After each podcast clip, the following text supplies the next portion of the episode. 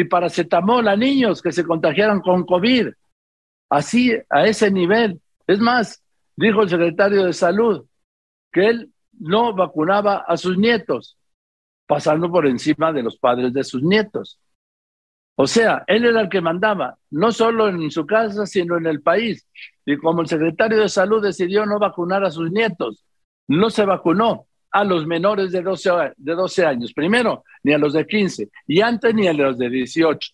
En ese escenario hablé el lunes 10 de enero con un especialista, con el doctor Arturo Erdeli, actuario y doctor en ciencias matemáticas por la UNAM, quien advertía que estábamos ante un reporte muy acelerado por Omicron. ¿Cómo estamos con las cifras? Pues tenemos un repunte aceleradísimo, característico de lo que es Omicron, así como lo vimos en Sudáfrica y, en Europa, pues así ya se aprecia una aceleración de contagios en, pues prácticamente en todo el país, ¿no? Digamos ya de 32 entidades, las 32 muestran repuntes, algunas más, algunas menos. De ellas te diría que siete entidades federativas, pues ya, ya están en máximos históricos en cuanto a infecciones activas. Eh, bien, ahora, eh, quiero decir a, a quienes están escribiendo algo en Twitter o lo que ha dicho el presidente o el gobierno, esto no es ni alarmismo ni crear el pánico. Esto es solo dar información, ¿no, Arturo? Definitivamente, porque eh, que haya demasiados contagios no le conviene a nadie. Recordemos que esta epidemia se ha ido alargando por la aparición de nuevas variantes y las nuevas variantes surgen cuando hay demasiados contagios, porque entre muchas eh, veces que se replica, millones, eh, cientos de millones de veces que se replica el virus, pues de repente surge alguna mutación que constituye una nueva variante que nos vuelve a meter problemas. Así surgió Delta, así surgió Omicron, y el problema con Omicron es que como es muchísimo más transmisible, pues existe el riesgo de que con tanto contagio, pues surja una nueva variante y sigamos recorriendo el alfabeto griego. Sí, porque he escuchado opiniones. No, ya con Omicron se acabó la pandemia. Pues eso se decía con Delta, ¿no? Este, es más, desde antes de Delta, que ya veníamos bajando a principios del año pasado, decían, bueno, esto ya, ya, ya se acabó y, y, luego nos tomó Delta por sorpresa. Acabó Delta y volvieron a decir, no, pues ahora sí ya, ya se acabó, no va a haber algo mejor que Delta y bueno, pues viene, viene Omicron. Entonces, tanto contagio es justamente lo que es terreno fértil para que surjan buenas, nuevas variantes y sea esto el cuento de nunca acabar. Ese mismo lunes 10 de enero, el presidente López Obrador apareció muy ronco en la mañanera. Era muy notorio hasta que un reportero le preguntó, oiga, ¿está bien? Y el presidente le dijo que traía una gripita, pero que de todos modos iba a hacer la prueba. Amanecí ronco sí, y este, voy a hacer la prueba más tarde, pero yo creo que es gripe, de todas maneras. Eso fue por la mañana, ¿sí? Por la tarde, aquel mismo lunes 10 de enero, el presidente reveló en su cuenta de Twitter que había dado positivo de COVID, ¿sí? Y anunció que el secretario de Gobernación, Adán Augusto López Hernández, lo representaría en las conferencias mañaneras y otros actos. Era, era el segundo contagio de COVID por el presidente en menos de un año. Pero regresó. Sin embargo, la salud del presidente seguiría siendo tema en aquellos primeros días del año, de enero. Reapareció el presidente públicamente el lunes 17 siete días después de dar positivo de COVID. Aseguró que había confirmado en carne propia que esta variante Omicron no era tan grave y que se trató solo, dijo, con paracetamol, eh, Big. Agua caliente y miel con limón. Pero el viernes siguiente, el viernes 21 de enero, otro sobresalto por la salud del presidente.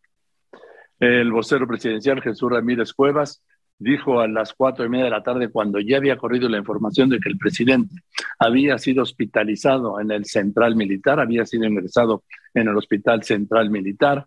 El vocero informó en su cuenta del Twitter que el presidente había ingresado aquella mañana al Hospital Central Militar para una revisión médica de rutina programada. Pero resulta que no fue ni de rutina ni programada. La noche de ese mismo viernes, el secretario de Gobernación, Adán Augusto López Hernández, dio un parte informó en un comunicado lo que en realidad había pasado, que el presidente había sometido, había sido sometido a las cuatro y media de la tarde a un cateterismo, que el procedimiento había durado unos 30 minutos y que los médicos habían encontrado el corazón y las arterias del presidente sanos y funcionando adecuadamente, y que no fue necesario realizarle ninguna otra intervención. El secretario de Gobernación dijo que por los antecedentes de hipertensión y cardíacos del presidente, tras los resultados de su último chequeo, le recordaron, consideraron necesario llevar a cabo este cateterismo. Y así, así pues, el presidente volvió a trabajar y ya no volvió a mencionar nunca su estado de salud. Ahora, paso a esto. ¿Se acuerda de la crisis por la cancelación de vuelos en los primeros días del año? Parece lejano, pero fue un, un caos, fue un desastre en el aeropuerto. Regresando del corte, lo vamos a recordar. Lo más relevante del 2022 en una serie de programas especiales con López Dóriga. Los de Aeroméxico, Cristian Pastrana Macia.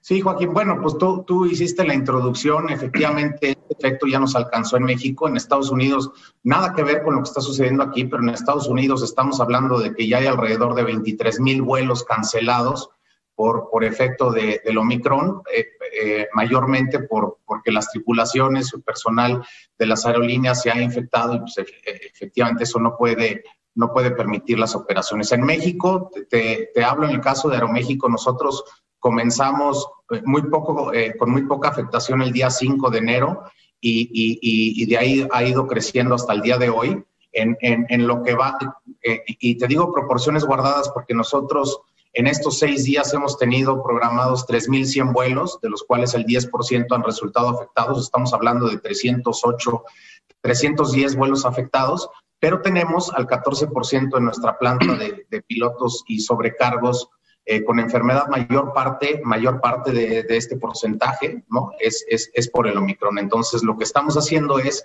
aplicar los protocolos ¿no? para, para hacerles las pruebas para mandarlos a cuarentena y para poder asegurar que ninguna tripulación esté volando si está infectada o si tenemos eh, inclusive una sospecha de infección, Joaquín. Entonces son 10% de los vuelos en estos seis días.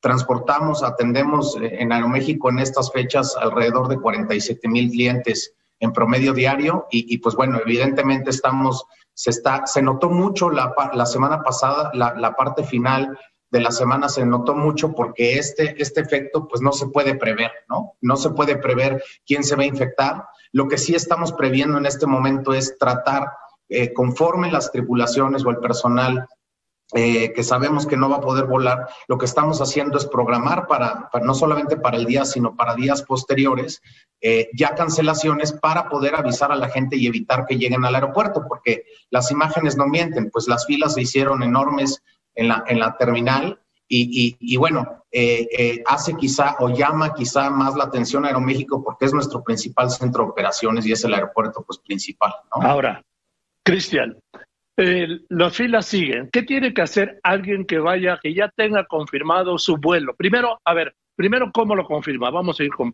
por parte.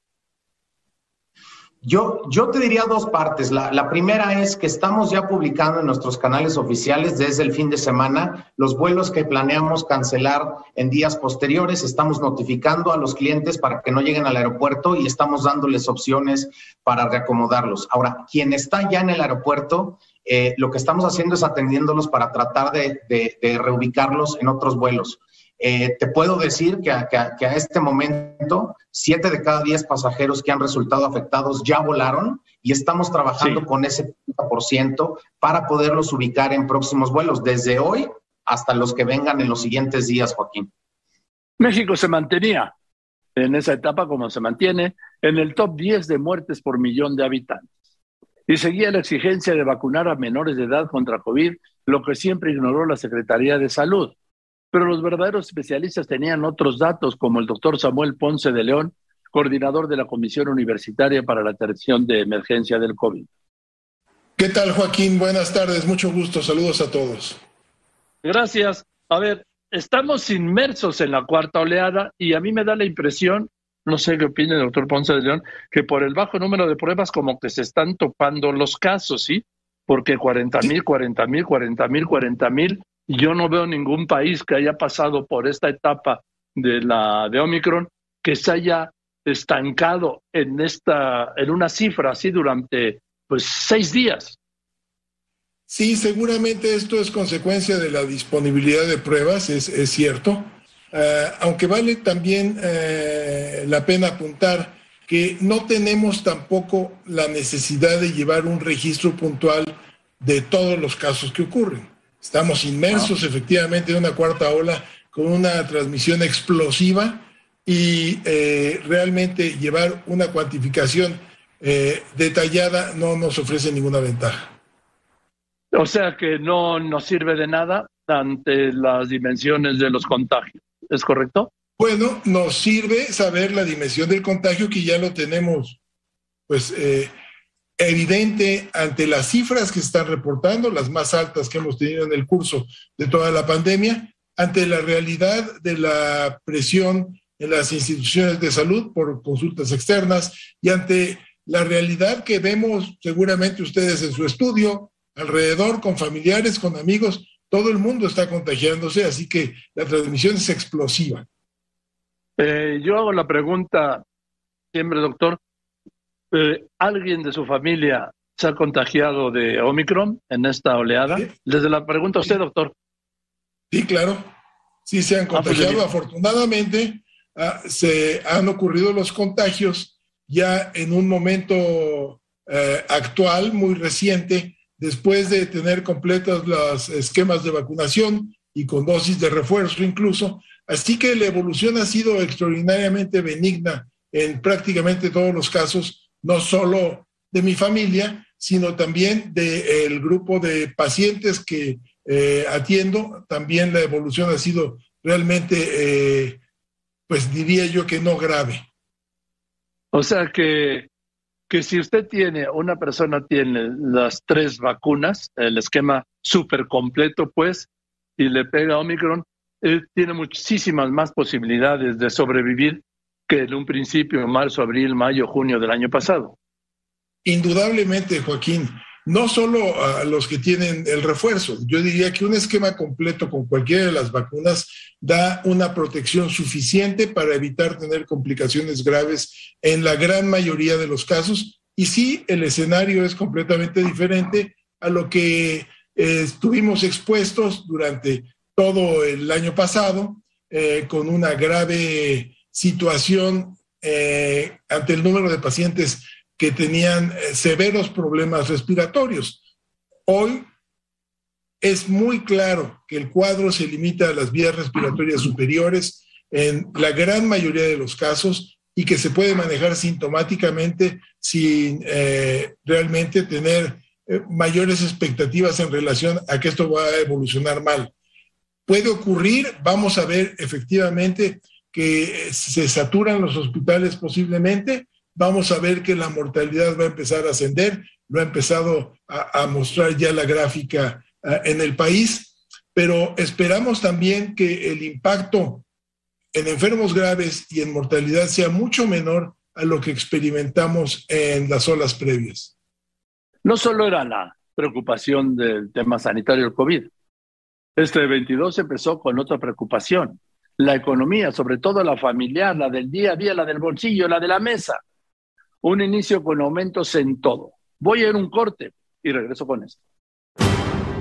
Tenemos historias de...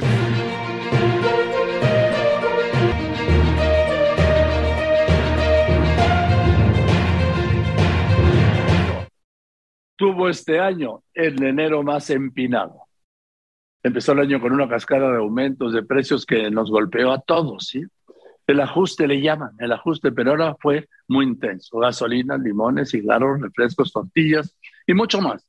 También se dispararon los precios de las medicinas impulsados por los elevados contagios del COVID, por una mala distribución de medicamentos y también, ¿por qué no?, por una especulación para encarecerlos. En este mes de enero, la inflación fue de 7.7%, la mayor puesta para un inicio de año en 20 años, en dos décadas. El 11 de enero vimos el anuncio desde Nueva York. Citi, la firma financiera estadounidense, anunció que había decidido poner a la venta Banamex de México. Así de ese tamaño. Muy buenas tardes. Joaquín, te informo que la venta de Banamex no afectará a sus clientes. La operación del banco y atención a cuenta vientes sigue. El proceso de venta llevará varios meses y será al mejor postor. Alberto Gómez Alcalá, director corporativo de desarrollo institucional, estudios económicos y comunicación de Citibanamex, afirmó que el banco se va a vender todo junto. No se hará en partes. Se ofertará en conjunto los negocios de banca minorista y empresarial que incluyen la licencia, la marca, la operación de sucursales, tarjetas, negocio de nómina, cartera hipotecaria, de crédito familiar y empresarial, la Afore, la aseguradora, inmuebles, fundaciones y patrimonio cultural. La instrucción precisa es de que ningún cliente se vea afectado, de que sigamos haciendo exactamente lo mismo. El objetivo último es de que aquí nadie se vea afectado, los clientes van a seguir siendo atendidos normalmente, cotidianamente, sin que pase nada. Explicó Joaquín que Citi a través de una licencia bancaria local solo mantendrá su negocio de clientes institucionales, es decir, los clientes más grandes incorporados en la banca mayorista, banca corporativa de inversión, lo que implica el negocio de banca privada global, mercados y casa de bolsa. Cabe destacar, Joaquín, que actualmente Citibanamex es el tercer banco de mayor presencia en el país con más de 23 millones de clientes, un equipo de 33 mil empleados y una red de más de 1.278 sucursales, al igual que 9.000 cajeros automáticos y 7 millones 120 mil contratos de tarjetas de crédito. El reporte, Joaquín, buena tarde. Al día siguiente, el secretario de Gobernación, Adán Augusto López Hernández, anunció en la conferencia mañanera, recuerde que el presidente estaba aislado por el COVID, que el gobierno mexicano no iba a comprar Banamex, Recordemos que el presidente le decía seguía convaleciente de COVID y por eso hablé ese día con el presidente de la Asociación de Bancos de México, Daniel Becker, quien aseguró que los ahorradores y los clientes no tendrían ni un solo problema porque estaban salvaguardados sus depósitos y que no tenían por qué preocuparse. A ver, Daniel, estamos como siempre, ha ocurrido con la banca, con un problema de comunicación. La banca como el gobierno tiene un problema crónico de comunicación. Pues mira, eh, Joaquín, siempre estas cuestiones, estas decisiones, estas noticias son muy difíciles de digerir. Eh, la, eh, la, parte estratégica de cómo comunicar se vuelve complicada porque esto para Citigroup en Estados Unidos es un evento relevante que tienen que comunicar y lo que hicieron desde mi punto de vista, porque yo no participo en, en Banamex, me toca representarlos, pero no conozco exactamente tácticamente qué hayan definido. Primero quisieron anunciar la decisión y luego están ya anunciándoles a sus clientes que no tienen por qué estar nerviosos, que la operación sigue en marcha de Banamex y que en su momento, pues ya cuando haya un potencial grupo comprador, que tendrá que pasar todos los matices y tamices que se pide para que alguien pueda ser dueño y operar un banco y sobre todo, como bien tú dices, un banco de estas características. Ah, ahora, Daniel, he visto que tanto algunos banqueros como el gobierno hoy le quitó importancia como impacto el secretario de Gobernación en funciones de presidente en la mañanera, también en un escueto boletín la Secretaría de Hacienda. Pues resulta que ahora nos van a salir, Daniel, con que la venta de Banamex de Citigroup es una gran noticia para México.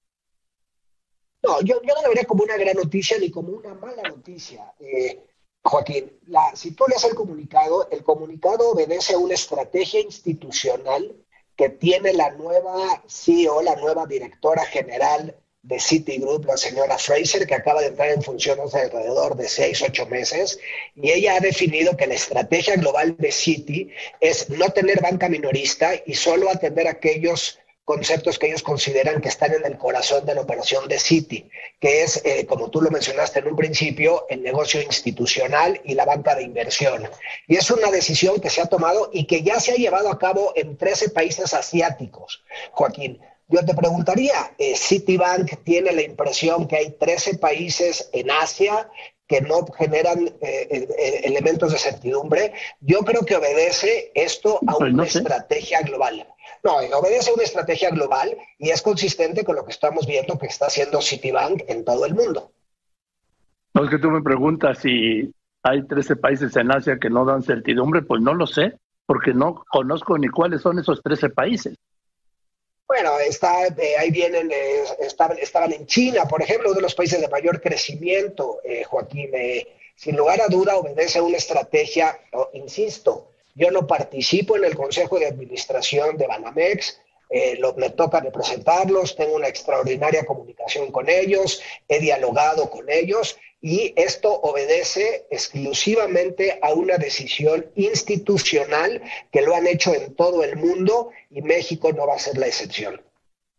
Ahora, ¿tú nos puedes explicar cómo va a quedar entonces Banamex en México o City Banamex, si es que queda?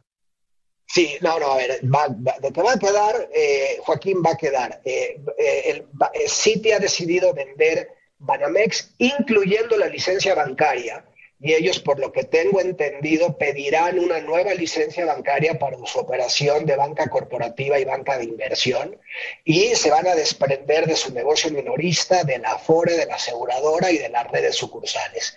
Y habrá algún grupo que no sabemos quién es porque el proceso ni siquiera ha iniciado, que va a comprar el banco con la marca. Y eso es lo que sabemos. El 13 de enero, desde su convalecencia, el presidente López Obrador reveló que existía la posibilidad de que inversionistas mexicanos se quedaran con Banamex, pero que eso no significaba impedir que participaran extranjeros en la puja por comprarlo. Y luego levantó la mano para comprar Banamex con inversionistas mexicanos, el empresario Javier Garza Calderón, que se dice fundador, sí, del grupo Empresarios por la Cuarta Transformación, un cuento, chino, un cuento regio. ¿eh?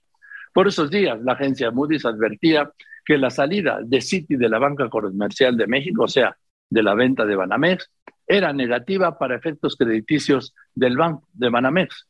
En ese principio de año se agudizaba también la ofensiva del gobierno federal contra el INE, el Instituto Nacional Electoral, por la consulta de revocación de mandato. Se lo cuento cuando regrese del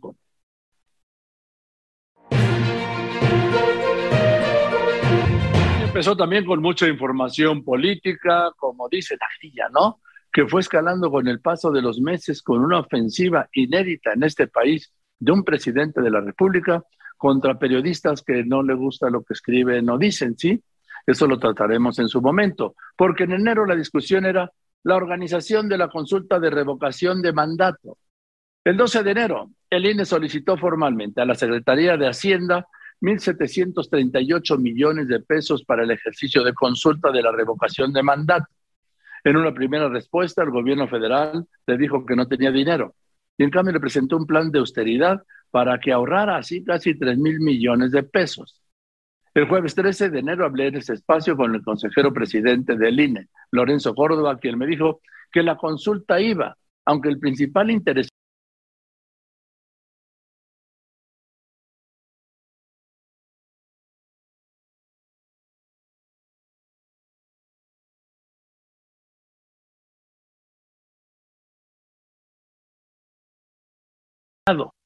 que hay en los medios, en los periódicos, ¿no? Bueno, probablemente sí, pero eso puede ser una buena noticia. Muchas veces, este, si haces bien tu trabajo, eh, te caricaturizan y espero que sea esa la razón. Eh, lo demás serán filias y fobias, pero es cosa de cada quien. Joaquín, no, arrancamos bien el año con claridad jurídica. Eh, creo que las navidades le trajeron al INE una buena eh, eh, eh, ah, noticia, que es que aunque se impugnó y se revocó un acuerdo que tomamos los consejeros y las consejeras, algunos, una mayoría, pues hoy el Tribunal Electoral nos da y la Corte nos dan claridad jurídica de hacia dónde avanzar. Justo por eso ayer tomamos una decisión que aunque no le gustará a muchos, pues es muy importante porque la revocación de mandato va el INE ya generó eh, algunos recursos para poder hacerla, aunque de manera disminuida, y ya se le pidió a Hacienda que eh, si hay verdaderamente un interés de que la revocación de mandato se haga como lo pide la ley y no de manera disminuida, pues se generarán, espero, en breve los recursos. Y si no, bueno, nadie va a poder decirle al INE que no hizo eh, lo que tenía que hacer. Eh, nadie en su sano juicio, eh, por supuesto, eh, y sobre todo el INE va a avanzar con certeza jurídica de que nadie va a poder reclamarle, ni mucho menos imputar responsabilidades por no haber... A ver, Lorenzo, Lorenzo, Lorenzo, a ver, Lorenzo, estamos empezando el año. No me puedes decir que nadie le va a reclamar al INE. A ver, hoy, hoy todavía el presidente de la mesa directiva de la Cámara de Diputados, Sergio, Sergio Gutiérrez de Morena, dijo que si estamos contra el INE, claro que estamos contra el INE. Y tú me dices que nadie les va a poder reclamar. Acuérdate cuando Mario Delgado, el presidente de Morena, hace poco dijo, vamos a exterminar al INE. No, hay una ofensiva contra el INE, no sé si tú lo veas. Yo sí. Por supuesto, por supuesto que la hay, Joaquín. Y además, pero clara, cada vez queda más claro qué es lo que hay detrás. Mira, el día de ayer, en la sesión del Consejo General, en donde acatando lo que el tribunal nos dijo, logramos inyectarle, conseguir, le estamos exprimiendo agua a las piedras, Joaquín, logramos inyectarle a los recursos que tenemos para hacer la revocación de mandato, que hay que ser claros, ya es inminente, no se ha alcanzado el 3% de las firmas, pero eso va a ocurrir en los próximos días. Por supuesto. Entonces ya, ya, ya prácticamente es un hecho que va a haber revocación de mandato. Dicho lo anterior, Ayer el INE tomó decisiones que nos han permitido que los recursos que hoy tenemos para hacerla aumenten eh, en, el orden de unos 60 millones de, pesos, o sea que hoy tenemos un millón quinientos eh, ochenta mil pesos, eh, perdón, 70 mil pesos, más o menos. perdón, mil quinientos setenta millones de pesos. Exacto. Logramos también abaratar la, la revocación de mandato. En un escenario ideal, este ejercicio debería costar 3.800 millones de pesos, pero redujimos plazos al máximo del trabajo de campo. No vamos a imprimir las boletas en papel seguridad, entre muchas otras medidas, y entonces logramos que la revocación cueste 3.300 y no 3.800. La abaratamos 500 millones de pesos. No es lo ideal, Joaquín. Como digo, como dije ayer, hoy la revocación de mandato es una zona de cuidado. No deben hacerse así las cosas, pero bueno, ante la circunstancia extraordinaria, la abaratamos. Esto nos lleva a un faltante, que es lo que le pedimos esta mañana a Hacienda, de 1.738 millones de pesos.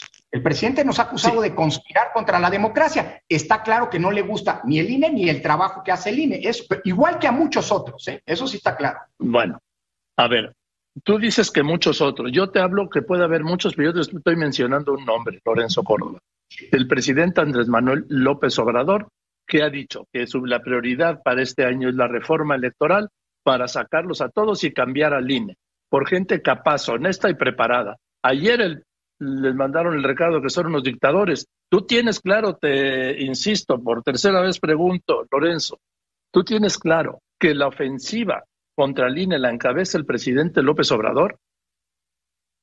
Dímelo.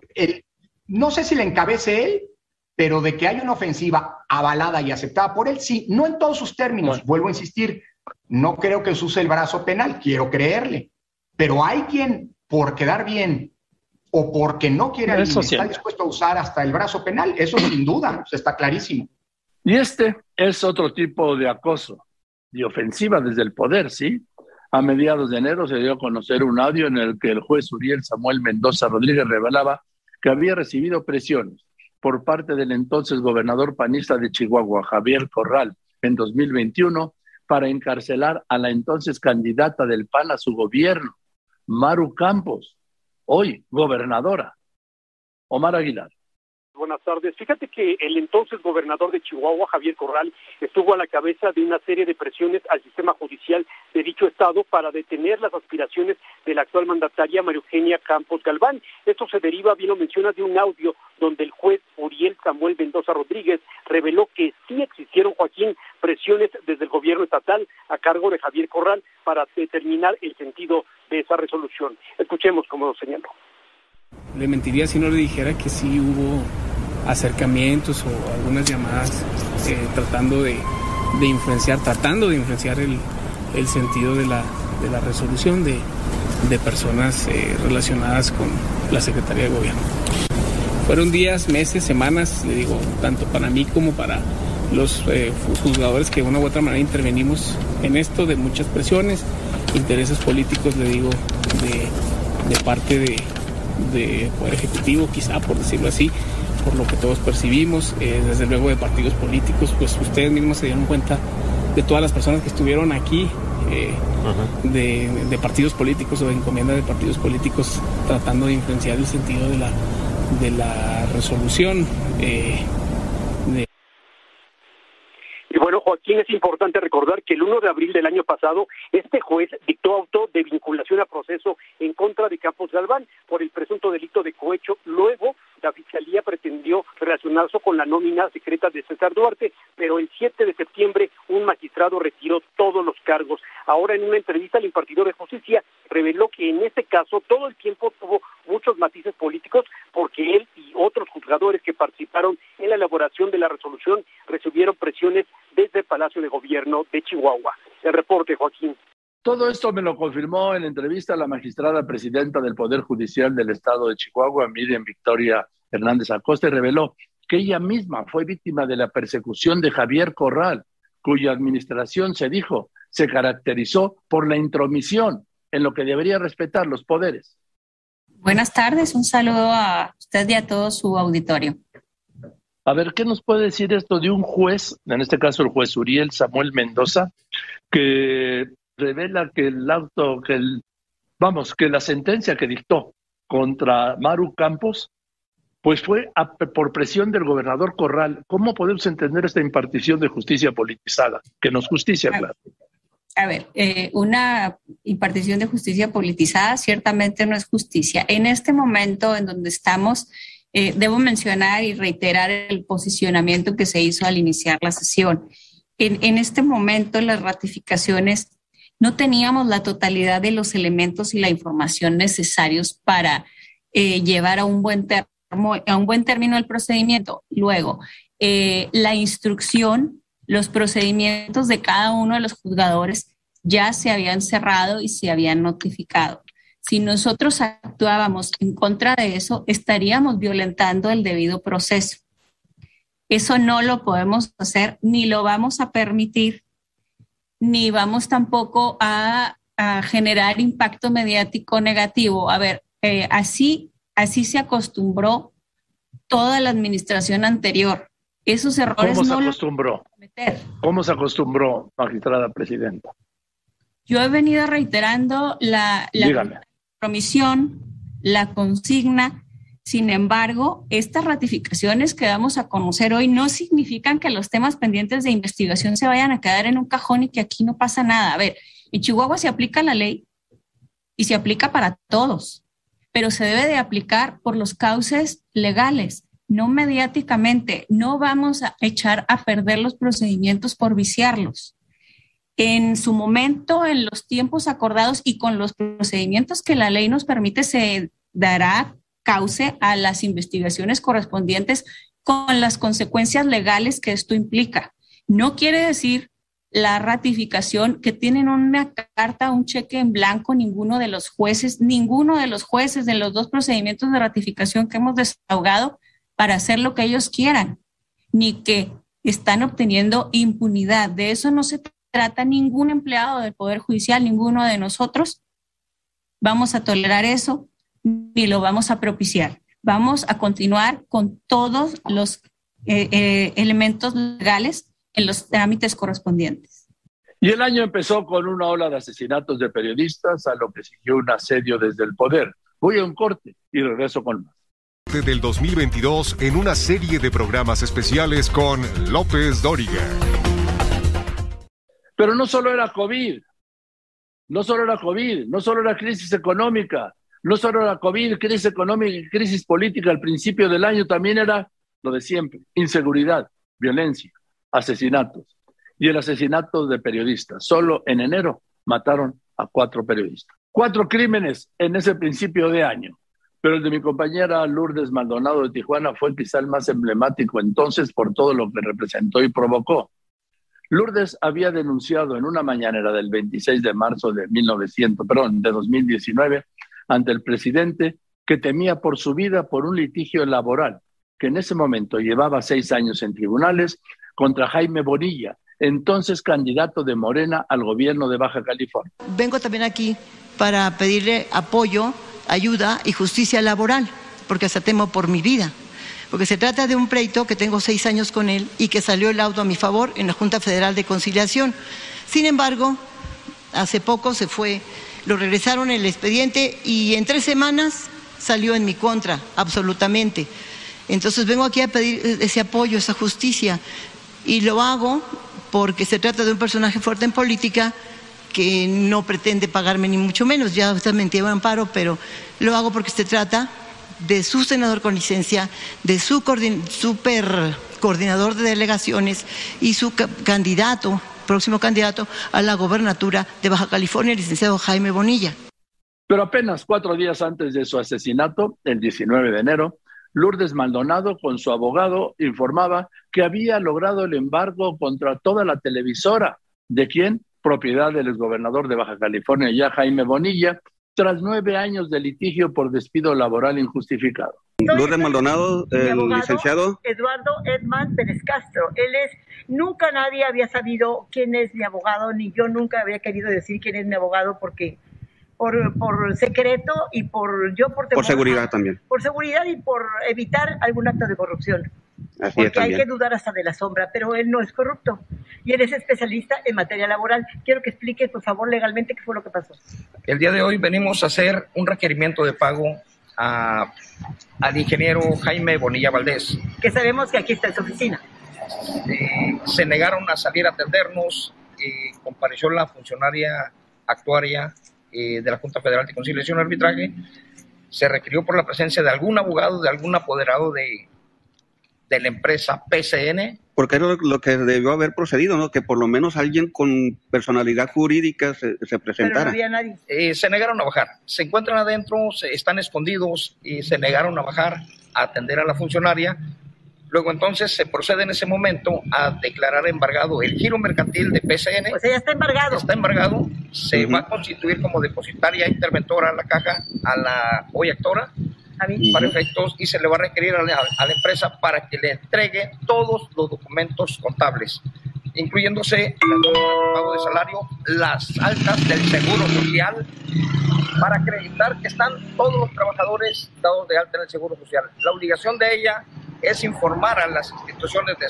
seguridad social si los trabajadores se encuentran dados de alta. Si hay omisiones, ella está obligada por ley a informarle a, las instituciones la omisión en que está incurriendo la empresa PCN. Al momento de declararse embargado el giro mercantil, la empresa dejan de tener el control total de la empresa y pasa a poder. Ahorita vamos a la Junta precisamente a que se le tome cargo como depositaria eh, interventora en la caja y se le dé posesión posteriormente. El lunes 24 de enero hablé justamente con el gobernador ya de Baja California, Jaime Bonilla, quien se deslindó obviamente en forma total del asesinato. Buenas tardes, eh, ¿cómo está Joaquín? Bien, gracias, gracias por contestarme el teléfono.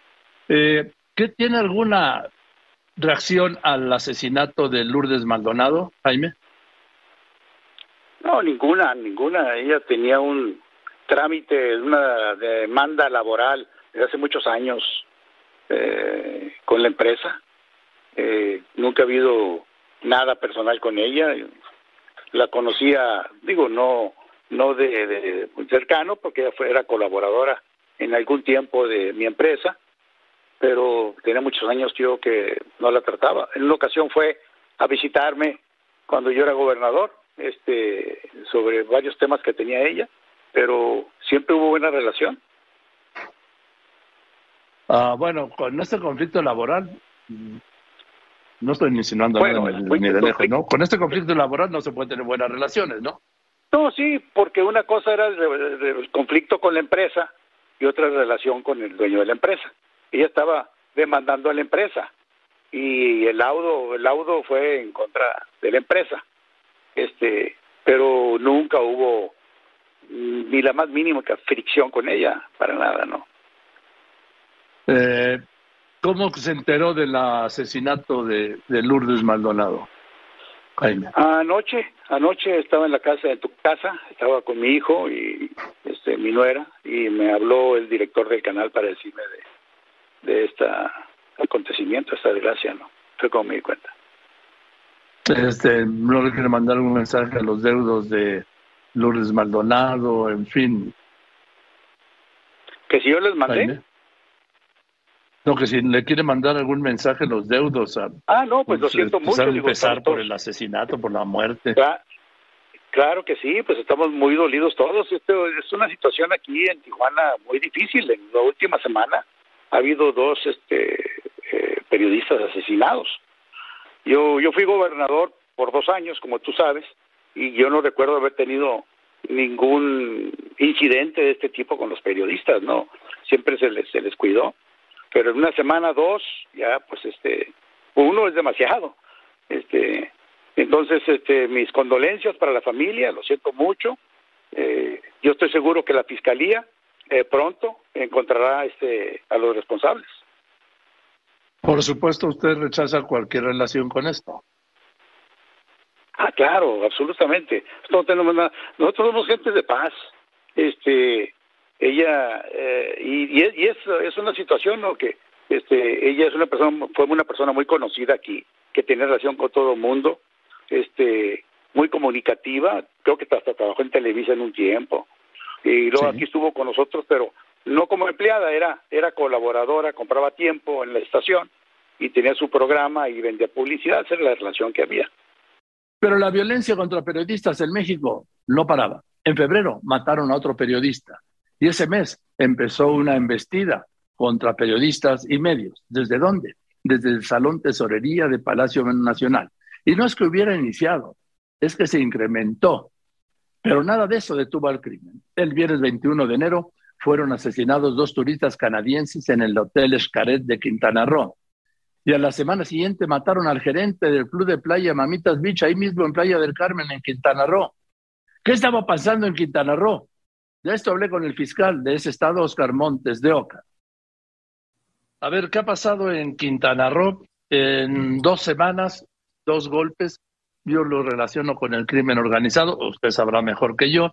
En el caso de Escaret, que es una historia que ahora nos lo va a contar a usted, y en el caso de ayer de este Beach Club ahí en Playa del Carmen. Vamos a empezar, le parece, por el caso de los dos asesinados ahí en Escaret, en el Hotel Escaret.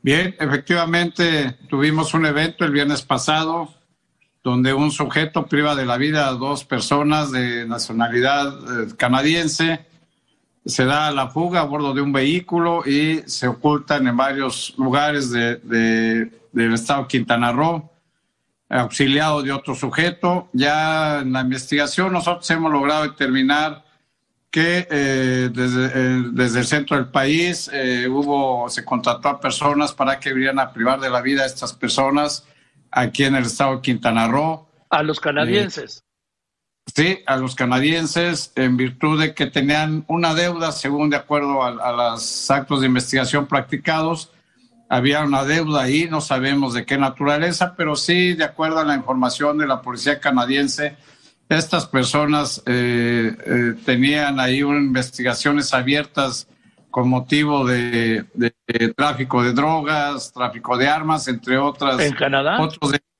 de, transnacionales. ¿Perdón? Eh, ¿Las tenían, son, eran investigados en Canadá, los que estaban aquí en el hotel? Canadá las víctimas. Eh, ¿Y ya... las mandaron matar o qué?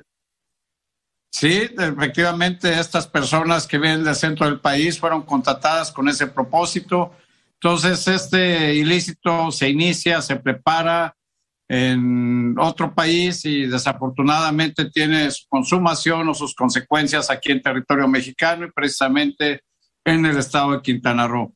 Y México seguía en los primeros lugares en cuanto a asesinatos, pero las autoridades, ellas en lo suyo, sí. Se lo cuento de regreso. Tenemos historias de tragedias, política, historias de éxito esto es Revisión 2022 con López Dóriga. Corrupción y grandes personajes. Esto es Revisión 2022 con López Dóriga. Este 2022 inició con un choque entre el gobernador de Morelos, Cuauhtémoc Blanco, con los fiscales estatales, sobre todo con el fiscal de justicia de Morelos. Todo lo detonó una serie de fotografías en las que aparecía el gobernador con narcotraficantes. Esto llevó a Cuauhtémoc Blanco a presentar una denuncia en la Fiscalía General de la República. Así se lo contaba ese día Israel Aldaz. ¿Qué tal, Joaquín? Gracias. Muy buenas tardes. Se presentó para presentar una denuncia en contra de quien resulte responsable por la campaña que se ha montado en su contra. Campaña falsa, dice el gobernador de Morelos, Cuauhtémoc Blanco, para tratar de vincularlo con el crimen organizado. Responsabiliza a Joaquín de la aparición de narcomantas y de estas fotografías en las que aparece con delincuentes a los narcopolíticos de esa entidad, a quienes afirma les está pisando los callos con, contra quien resulta responsable. Y no voy a parar, que les quede claro. Y se lo digo de una vez, y no les tengo miedo, ¿eh? Aquí estoy firme y dando la cara. Eh, eh, eso, eso me ha llevado el carácter que he tenido durante mucho tiempo en el fútbol. Y los mismos pantalones los tengo en la política. Así es que no se equivoquen estos narcopolíticos y toda esta delincuencia organizada. Y a esto respondió el fiscal de Morelos, Uriel Carmona, quien me dijo que estaba investigando todos los hechos que rodeaban al gobernador Blanco y que no descartaba llamarlo a declarar. A ver, fiscal, ¿tiene algún comentario a esta declaración del gobernador Blanco en la Fiscalía General de la República? Pues fíjate, fíjate que estoy de acuerdo cuando dice que trabajamos juntos en la mesa de seguridad en el estado de Morelos. En eso coincido con él porque Fíjate que yo soy el único morelense que integra la mesa de seguridad, soy el único titular de quienes integran la mesa de seguridad en Morelos, que es morelense. Yo soy de aquí de hace cinco generaciones y el único interés que tenemos, tanto el gobernador como los demás, pues es el bien del Estado. En eso sí estamos de acuerdo. En lo demás, pues ya entra en el, en el campo de lo político, es algo en lo que nosotros no tenemos intervención eh, la posición de un fiscal general y de todo el personal de la fiscalía es de mucha responsabilidad. Nosotros tenemos que actuar de manera objetiva e imparcial y no le podemos poner calificativos a, nuestro trabajo. Nosotros hablamos en los tribunales con pruebas, siempre con sustento y bueno, hemos dado resultados que hemos comunicado. Entonces, pues nada más es eso, ¿no? No tenemos ningún, ningún interés en favorecer ni en perjudicar al gobernador a nosotros nos presentaron denuncias varios legisladores locales aquí de Morelos. Tenemos que actuar en consecuencia y así lo vamos a hacer, trátese de quien se trate. Si denunciaran al gobernador Graco Ramírez, al exgobernador Graco Ramírez, y hubiera fundamento para, para proceder en su contra, por supuesto que lo haríamos, ¿no? A ver, dos cosas, eh, fiscal Carmona Gándara. Uno, si hay denuncias y proceden en cuanto, eh, vamos, y y tienen sentido procesalmente en el caso del gobernador Cuauhtémoc Blanco? Sí, por supuesto que sí. Hay una fotografía eh, cuya existencia no ha negado el gobernador. Los diputados hicieron ese señalamiento, nos exigen una investigación para saber cuál es el origen de esa fotografía y la razón de la misma. Eso es algo a lo que estamos nosotros obligados a actuar dentro de los límites de nuestra competencia si a partir de esta investigación resultara que los hechos que pudieran descubrirse son materia de la Federación, son materia de la Fiscalía General de la República, entonces nosotros tenemos la obligación de declinar el asunto a las autoridades federales. mientras tanto, el crimen, como siempre, lo suyo, ¿sí? Para finales de enero, México se ubicaba en el tercer lugar de homicidios dolosos. Así lo explicaba aquí Carlos Pena. ¿Qué Joaquín? Muy buenas tardes, ¿cómo estás? Van poco más de 111 mil homicidios, eh, para ser exacto, 111 mil 248 homicidios, es lo que va al corte del día de ayer. Pero más allá de eso, eh, mi querido Joaquín, que, que esta, esta presentación es a propósito de que el día de hoy el INEGI presentó un corte de enero a junio pasado, del año pasado, donde marca los homicidios por cada 100 mil habitantes. Y a partir de eso, nosotros, con las cifras que se tienen disponibles, de acuerdo a cifras oficiales, lo que hicimos es sacar el, el histórico de homicidios por cada 100 mil habitantes. Y el primer dato que te pudiera dar es que para 2021 se cometieron 27 homicidios por cada 100 mil habitantes. ¿Qué significa este 27? Significan dos homicidios menos que en el 2020 y 2019, cuando ha sido el histórico máximo desde que se tiene registros de 1990, cuando se registraron en, en 2020 y 2019 29 homicidios. Es decir, el pico, la cresta histórica en homicidios por cada 100 mil habitantes ha sido 29. En 2021 tuvimos 27, disminuyó. Pero la mala noticia, Joaquín, en esta buena noticia que podría dar el gobierno de que disminuyeron dos homicidios por cada 100 mil habitantes es que hablando en términos netos, en términos numéricos, 2021 tuvo 33.308 homicidios. ¿Qué significan estos 33.000 homicidios? Significan que México es tercer lugar mundial de un ranking de 189 países, tercer mundial, lugar mundial en número de homicidios dolosos, Joaquín. Solo nos gana Brasil con 50.000 y la India que tiene más de mil millones de habitantes, con 42 mil homicidios. De ahí sigue México a nivel mundial con 33 mil homicidios.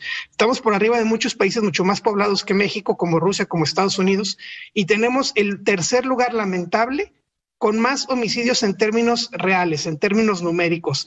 Pero si esto lo pasáramos a a términos de, de, cada 100 mil habitantes, es decir, estamos en el sexto peor por cada 100 mil habitantes. Una cosa son los numéricos, o sea, 33 mil, pero si lo pasáramos para, para este, medir de una manera equitativa todos los 189 países, es decir, por cada 100 mil habitantes, seríamos el sexto peor, Joaquín.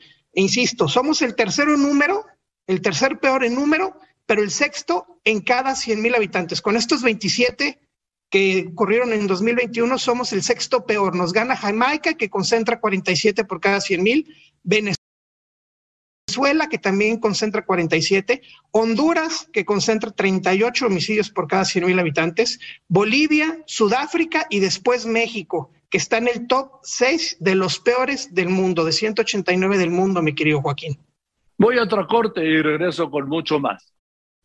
¿Usted le ha encontrado sentido a su vida? Porque yo creo que en eso andamos todos. Continuamos. En guerra, el adiós a la reina Isabel II. Una serie especial de Joaquín López Dóriga en Grupo Fórmula. Pero también había buenas noticias, noticias esperanzadoras.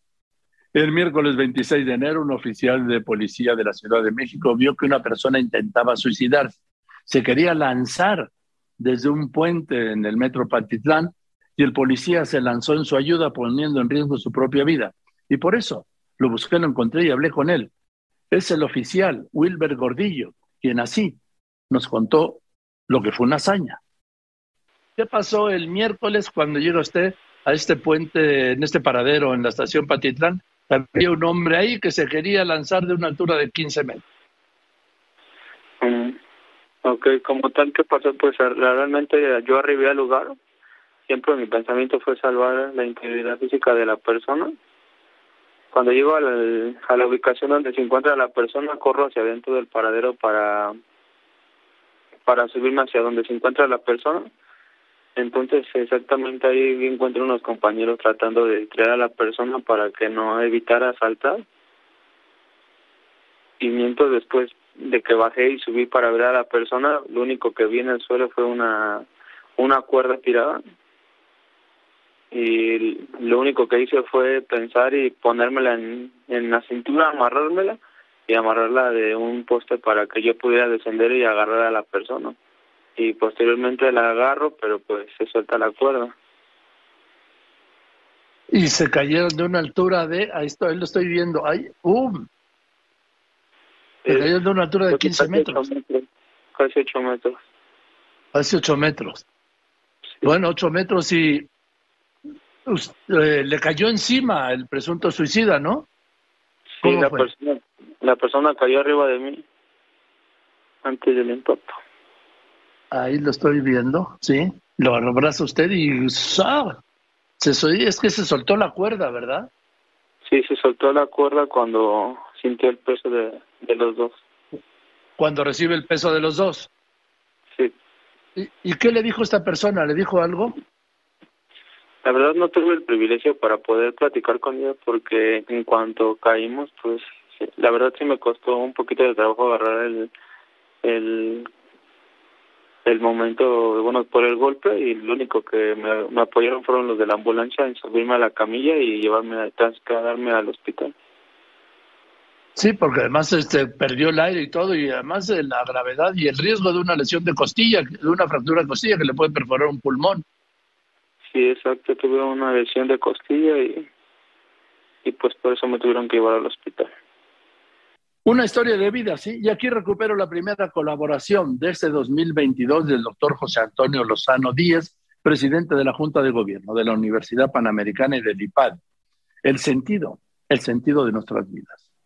Pues Joaquín, hoy trayéndote una reflexión que me parece que es propicia para el inicio de, año. El año nuevo pues siempre trae consigo el cierre y la apertura de un nuevo ciclo. Me parece que este es un buen momento para reflexionar, Joaquín, sobre cosas más profundas, en dónde nos encontramos como seres humanos, hacia dónde vamos, qué sentido tiene pues nuestra vida. Y me parece muy importante este tema, Joaquín, y te lo quise traer el día de hoy, porque si hay una crisis silenciosa en el mundo en este momento, si hay una circunstancia que es poco conocida, pero sufrida por gran parte de la humanidad, es la crisis de sentido que se ha dado en los últimos años. Hemos, los seres humanos, en esta época, en gran medida, sustituido el sentido de la vida por las emociones. Hemos cambiado el modo en que nosotros avanzamos en la vida, tenemos fines simplemente por el momento actual, presente emocional. El filósofo Alejandro Llano, cuando le preguntaban en un libro, por cierto, eh, ampliamente recomendable para el auditorio, que se llama La vida lograda, de Alejandro Llano, le preguntaban sobre este tema, respondía, pues mira, lo que yo creo que sucede es que la gente está demasiado ocupada en intentar pasarlo bien y no tiene tiempo de aprender cómo se consigue ese arte de vivir, que por cierto no es nada fácil. Y así es, Joaquín, el ser humano somos seres de finalidades. Eso dice la filosofía, la antropología. A diferencia de los objetos, los, vegetales, las plantas, los animales, que siendo lo que son ya se desarrollan, nosotros tenemos la posibilidad de tener una vida lograda con sentido y feliz o fracasar en ello, tener una vida que no llegue a eso, tener una vida triste, una vida fallida teniendo la posibilidad de volar en grandes alturas como águilas, quedarnos con vidas que se quedan volando a nivel de aves de corral. Decía el propio Alejandro Llano, que lo cito nuevamente. De hecho, hay personas felices y personas desgraciadas. Algunas logran su vida y otras la malogran, la pierden, fracasan en ella. No fracasan en este o en aquel aspecto, sino que fracasan en sí mismas, precisamente como personas, lo cual me revela algo sumamente sorprendente, que sé bien, pero en lo que rara vez me atrevo a meditar. Y es que puedo realizarme a mí mismo, pero también puedo arruinarme como hombre. Los objetos sin vida que me rodean ahora mismo no pueden ser ni más ni menos de lo que son, no corren ningún peligro existencial, yo sí. El 11 de enero, la primera sala de la Suprema Corte ordenó revertir varias de las reformas hechas a la Ley Federal de Telecomunicaciones y Radiodifusión. Esto fue de octubre de 2017, a propuesta de los concesionarios de radio y televisión. Entre otros puntos, el máximo tribunal señaló que deberían diferenciarse claramente los contenidos informativos de los de opinión. O sea, que yo tenía que decir, esto es información y tener que decir, esto es opinión lo que demuestra que los ministros no sabían mucho o no saben bien a bien de comunicación. De esto hablé aquí con el presidente de la Cámara Nacional de la Industria de Radio y Televisión, José Antonio García Herrera, quien me dijo que era una decisión lamentable, preocupante, inoperante y ridícula, pero sobre todo que estaba afectando la libertad de expresión. Joaquín, qué gusto saludarte a ti y a tu auditorio. Igualmente, pero a ver, entonces así va a ser. Como, como bien dices, es lamentable, Joaquín, que la sala de la Corte, la primera sala de la Corte se haya pronunciado con esta resolución que afecta la libertad de expresión. Es total y absolutamente una afectación a la libertad de expresión, pero nada más de la radio y de la televisión, Joaquín, eso también es muy lamentable. Eh, ¿En qué sentido? Bueno, pues nos están queriendo imponer eh, lo que tú bien dices, distinguir entre lo que es noticia de lo que es una opinión. Y tú, pues, tú, tienes un programa muy ágil, dinámico. Imagínate que tengas que tocar una campanita para decir, bueno, ahora va mi opinión. Y otra campanita para decir, bueno, ah, ahora esto es información. La verdad es inoperante, es ridículo eh, esta resolución en ese sentido, Joaquín. Voy a otro corte y regreso con más. Es con López Dóriga. Vamos a terminar este último tramo del recuento anual de hoy, el de enero, con lo más destacado que le presenté aquí en enero, con dos historias, una de vida y otra de muerte. La historia de vida, la del gran, único Ignacio López Tarso, que el 15 de enero cumplió 97 jubilosos y generosos años, y como campeón, sí, la verdad, véanlo, escúchelo. Hablé con él el día de su cumple, el 17 de enero. ¿Qué tal, Joaquín? Qué gusto. Siempre es un placer y un honor estar en tu programa. Qué bueno que me invitaste, te lo agradezco mucho. Primero y antes que nada, querido Nacho, el honor es para nosotros. Y antes que nada, muchas felicidades en tu cumple. Apagaste velas y todo. Apenas el sábado pasado, imagínate, yo que me siento de 45 o 50 años y ya tengo el doble. El sábado acabo de cumplir 97 años, que yo no pues creí poder llegar a 97 años. Cuando estaba yo en el pasado siglo decía, ojalá que llegue yo al cambio de siglo, debe ser precioso pasar del siglo XX al XXI y se me hizo. Y ahora miran 97 años en tan poco tiempo, en veintitantos años de este siglo y 97 años. Yo quiero llegar a los 100, quiero pasar de los 100.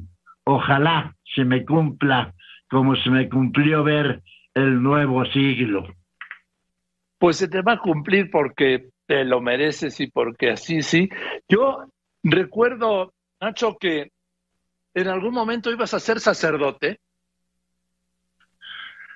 No quise ser sacerdote, no tenía donde seguir mis estudios cuando yo fui a Valle de Bravo, que ahí estaba mi papá como encargado de la oficina de Hacienda y de la de Correos en Valle Bravo en 1950.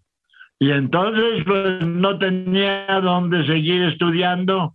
El señor cura del pueblo, que era su amigo, me dijo, yo te doy una recomendación y te facilito la entrada al seminario del Estado de México, a Temascalcingo. Y yo acepté. Por eso mi mamá y mi papá estaban muy entusiasmados con que yo iba a ser sacerdote, pero yo nunca tuve la intención. Y ahí, unos cuantos años después de haber entrado al seminario, uno de mis maestros, que fue después obispo de Cuernavaca, Arceo, filósofo ah. muy Mario, Sergio Méndez Arceo, Sergio. Gran, gran, digo, y no, tú no tienes vocación. ¿Eh? El, el, don Sergio Méndez Arceo. Sí, Sergio Méndez Arceo fue mi maestro en el seminario. Y él me dijo un día a mí, Ignacio, ¿para qué nos hacemos tontos tú y yo? tú no tienes vocación. No, señor, pues yo entré aquí para seguir estudiando. Bueno, pues vete porque aquí necesitamos jóvenes que quieran ser sacerdotes. Y entonces estaba yo cumpliendo, estaba por cumplir 18 años, me salí del seminario y fui directamente al servicio militar obligatorio porque entonces estábamos en guerra ¿ah? en, en esos años la, México le había ya declarado la guerra a la al, al, entonces me fui al servicio militar obligatorio y entonces estuve un año acabando de salir del seminario, un año completito en mi servicio militar, metido en un cuartel, haciendo vida de soldado. Despertar a las cinco de la mañana, baño helado con agua fría y los ejercicios. A mí afortunadamente me tocó en el servicio militar la, la compañía de ametralladoras y entonces la ametralladora iba montada sobre un jeep, de modo que yo iba siempre en un jeep y todos mis compañeros a pie, unas caminatas enormes y yo feliz en el jeep disparando la ametralladora que era un deleite, la pasé muy bien. Pero ahora añoro el teatro, imagínate, Joaquín. Sí, tanto tiempo, digo, el tiempo, dos el tiempo de la años pandemia, sí. Así. El tiempo de la pandemia, te ha, re- te ha Por- cerrado el por la pandemia. La pandemia me ha privado de mi gran placer, que ha sido el teatro siempre. Dos años y pico, ya sin escenario. Dos años y pico que no hago teatro y nunca me había pasado antes en toda mi vida profesional. Desde que entré a la Escuela de Teatro de Bellas Artes, ha sido escenario todos los días entonces y todos los días después. Trabajé en el teatro desde un principio, luego hice cine, luego televisión, conocí a los tres Azcárragas, tú sabes, al primero, al señor Azcárraga Vidaurreta, y en 1950, cuando apenas se instaló la televisión, me llevaron la, la mamá de Brígida, la mamá de Susana Alexander, doña Brígida Alexander, me llevó, pero ¿cómo? Vente, vente, yo te llevo, te presento con la televisión allá, me dijeron que te llevara, y ahí me llevaron.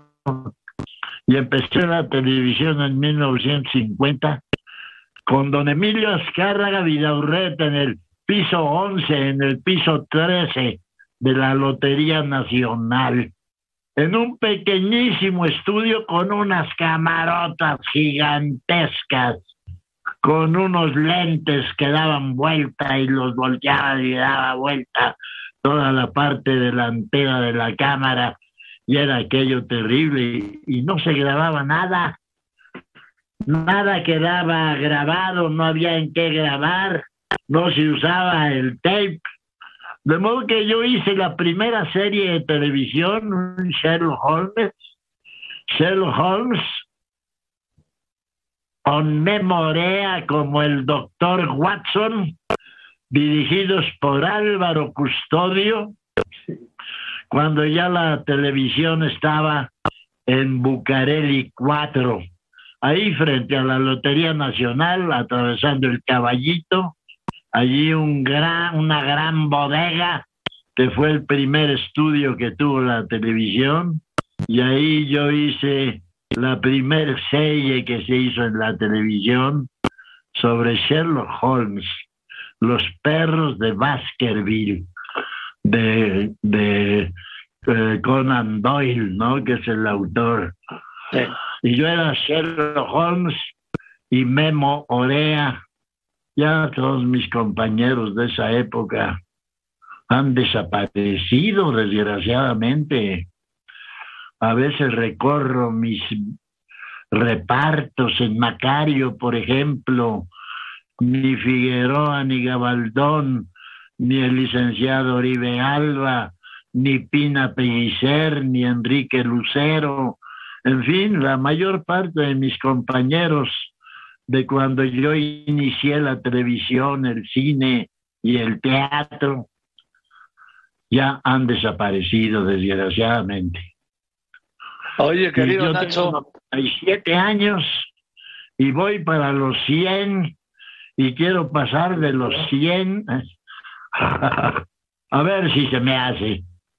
A claro ver que si sí, me lo vamos a ver juntos. Y lo vamos a ver juntos. Oye. Nacho, es verdad que, sí, es verdad que en tu primera película, que creo que fue del 54, una película La desconocida con Chano Ureta. Ahí por poco te retiras del cine, que porque no te gustó. Ah, esto de La desconocida. Desgraciadamente, la película fue como el título, una película absolutamente desconocida. No la vio ni el productor. con Iracema Madigliani y con Miguel Torruco. no, yo le dije al productor, mire, señor, muchas gracias por su invitación, pero este tipo de cine no, eso no me interesa. Hay actores especialistas en este tipo de personajes. Yo entraba con un sombrero con una gran ala, una gabardina que me tapaba hasta la mitad de la cara, se me veía solo la punta de la nariz, entraba a la morgue, sacaba una, una eh, de estas eh, eh, planchas donde están los difuntos, sacaba uno, lo destapaba, decía, sí, este es. Y esa era toda mi participación en la película. Le dije, no, señor, yo creí que era un personaje, pues esto qué tiene ni me veo, ni sé quién soy, ni yo me reconozco. No, afortunadamente después vino Macario. Después vino Macario.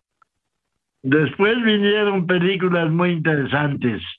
Ahora se está celebrando en Hollywood la inauguración del museo de la de la de Hollywood, de la, de la, ¿cómo se llama? La academia. De, la Los la academia. De la academia de cine, de la academia cinematográfica de Hollywood. Y la celebran también con tres películas mías, las tres ah. películas dirigidas por Roberto Gabaldón, las tres películas fotografiadas con, por Gabriel Figueroa, y así están inaugurando la Academia de Cine de Hollywood. Yo debía estar allá, pero no tengo visa. No tengo visa, me la perdió mi secretaria, no. Si lo oye, se va a enojar. Pero sí, ella fue. Se me perdió mi visa y ahora en la embajada americana me dijeron, sí, denos la solicitud y su visa estará lista en unos 500 días. Yo dije, bueno, pues dentro de 10 años otra vez, 500 días, pues no, imposible, imposible de ir. Sí, qué falta de atención. Ojalá nos oiga alguien de la Embajada de Estados Unidos qué desatención que una persona que acaba de cumplir 97 años le digan, venga por su visa dentro de 500 días. Pues gracias, ahí se la guardan, ¿no? y te abrazo con mi cariño de siempre. Es un privilegio, es un privilegio que estés aquí y hablar contigo. Son los privilegios de mi trabajo, hablar con Ignacio López Tarso. 97 años y va por el centenario, pero no todo era alegría, no, pues no. En los primeros minutos del viernes 28 de enero le informé la muerte del gran Diego Verdaguer.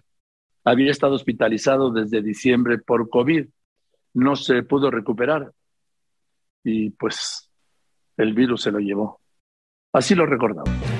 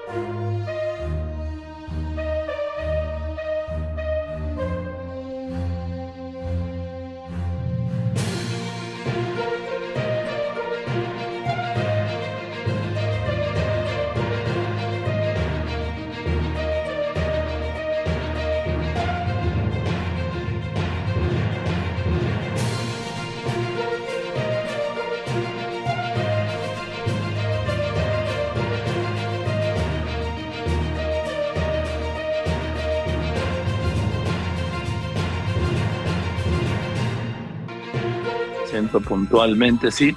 Terminamos con enero, que es el que repasamos, y solo es el principio. Va a ver todo lo que pasó. Vamos a recuperar porque luego se olvida. En México, en los siguientes meses. Recuerden que yo soy Joaquín López Dóriga y como siempre le agradezco a usted que me escriba, que me llame, pero sobre todo y en especial le agradezco, usted lo sabe y además lo sabe muy bien, que me escuche y ahora que me vea también y que me siga en la red. Gracias pues por eso, buenas tardes y nos vemos, nos vemos mañana martes, como todos los días, a la una y media de la tarde. Que la pase muy bien.